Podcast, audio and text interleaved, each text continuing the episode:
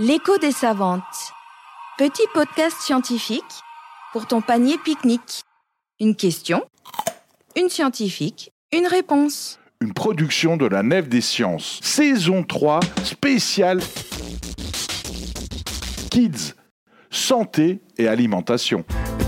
Il faut que tu respires. Les enfants du périscolaire Hilberg de Mulhouse interrogent Dominique, diététicienne, et Daniel, médecin généraliste. Et ça c'est rien de le dire. La bonne santé. Est-ce qu'on a besoin de faire du sport pour être en bonne santé? Il faut bouger. Pas forcément faire du sport, mais il faut bouger.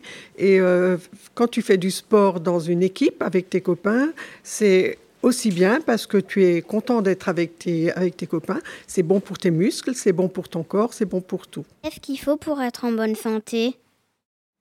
Qu'est-ce qu'il faut pour être en bonne santé? Ça, c'est une question qui est vaste. Bah déjà, il faut, je pense qu'il faut être déjà heureux.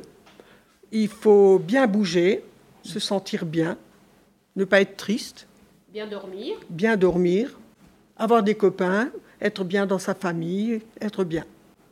Et bien à l'école, ne pas avoir trop peur de pas bien faire à l'école. hein. Les professeurs, ils sont là pour vous aider. Les écrans. Oui, alors, je ne voulais pas vous en parler, mais pas trop d'écrans. Mais ça, je pense que tous, vous avez entendu parler des écrans. Oui, donc vous savez que un petit peu, c'est bien, parce que ça vous permet d'aller écouter le podcast. Et puis, ça vous permet de voir un certain nombre d'autres choses. Mais si vous en faites de trop, en gros, ça endort le cerveau. D'accord? Et ça laisse pas de place au cerveau pour recevoir les informations que vos professeurs essayent de vous faire rentrer dans le cerveau, qui vous permettent d'apprendre et puis d'apprendre plus tard un métier. euh, voilà. À quoi ça sert d'être en bonne santé? À quoi ça sert? Bah écoute, c'est déjà de ne pas venir me voir. Hein? Ne pas aller chez le docteur tous les huit jours parce que tu as mal quelque part ou parce que tu as le rhume ou parce que tu tousses ou parce que tu n'es pas heureux. Voilà. Euh, ça sert d'être euh, d'être heureux, de pouvoir faire l'école normalement, d'avoir des copains, d'être bien dans la famille avec tes frères et sœurs, euh, te faire plaisir tous les jours, d'aller au sport avec tes copains, avec, avec tes équipes si tu en as. Bref, d'être content. C'est à ça que ça sert. Et d'être content de toi. Combien faut-il d'aliments énergétiques pour être en forme? Est-ce que on a une petite idée de ce qui peut se passer si on mange pas assez d'aliments qui apportent de l'énergie? Qu'est-ce qui va se passer? On risque de maigrir, effectivement, de maigrir anormalement, de pas grandir comme il faut. Et si on mange de trop, si on mange trop d'aliments qui vont nous apporter beaucoup d'énergie, qu'est-ce qui va se passer? Au contraire, oui voilà, on risque de grossir ou d'attraper éventuellement certaines maladies. hein.